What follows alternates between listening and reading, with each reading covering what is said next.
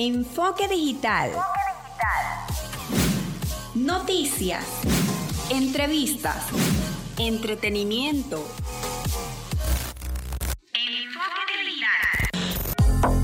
Hola a todos y todas, feliz viernes. Este espacio es una producción nacional independiente, certificado número 8607 de Francisco Párraga. Están en sintonía de zona 41, 94.9 FM. Soy Andy Zambrano y este es tu enfoque digital del día de hoy. Este jueves, a través de Twitter, la vicepresidenta de Venezuela, Delcy Rodríguez, anunció que el país asciende a 42.898 casos de COVID-19 tras detectarse 933. 8.393 se encuentran activos. 34.147 están recuperados. Rodríguez reportó el deceso de 7 personas a causa de la enfermedad, elevando a 358 los fallecidos. De los casos nacionales, 898 fueron de transmisión comunitaria. 63 se ubican en el estado Carabobo. 35 de los casos fueron importados. Este fin de semana finaliza la flexibilización general de la cuarentena. Desde Enfoque Digital te recordamos que debes lavarte las manos frecuentemente. Si de verdad necesitas salir del hogar, usa tapabocas y gel antibacterial. Lo mejor es quedarse en casa.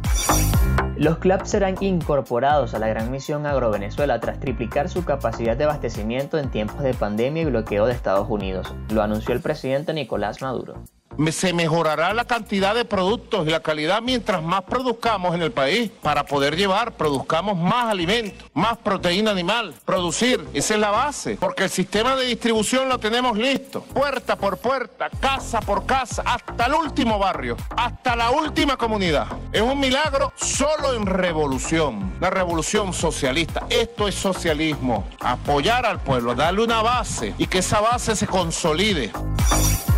La segunda vacuna rusa contra el COVID-19 que elabora el Centro de Investigación Vector de Novosibirsk estará lista en septiembre, manifestó el presidente de Rusia, Vladimir Putin.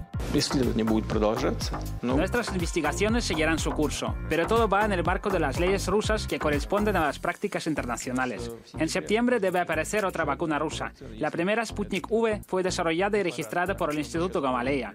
El segundo medicamento estará listo en septiembre. Según me informan, en ello trabaja el conocido Instituto Vector en Novosibirsk. Estoy seguro de que los especialistas crearán un buen fármaco que ayudará a la gente.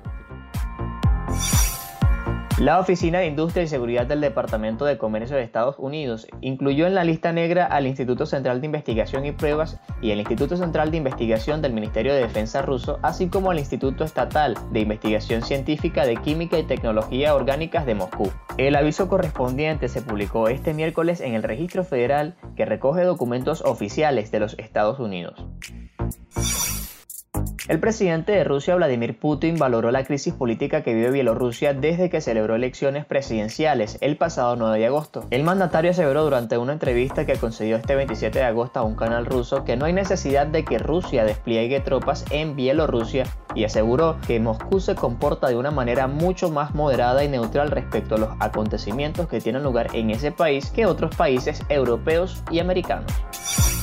Hasta aquí el enfoque digital del día de hoy. Para ampliar las informaciones visita nuestras redes sociales arroba radio zona 94.9 FM arroba mi enfoque digital. Yo soy arroba Andy Jesús. Hasta la próxima.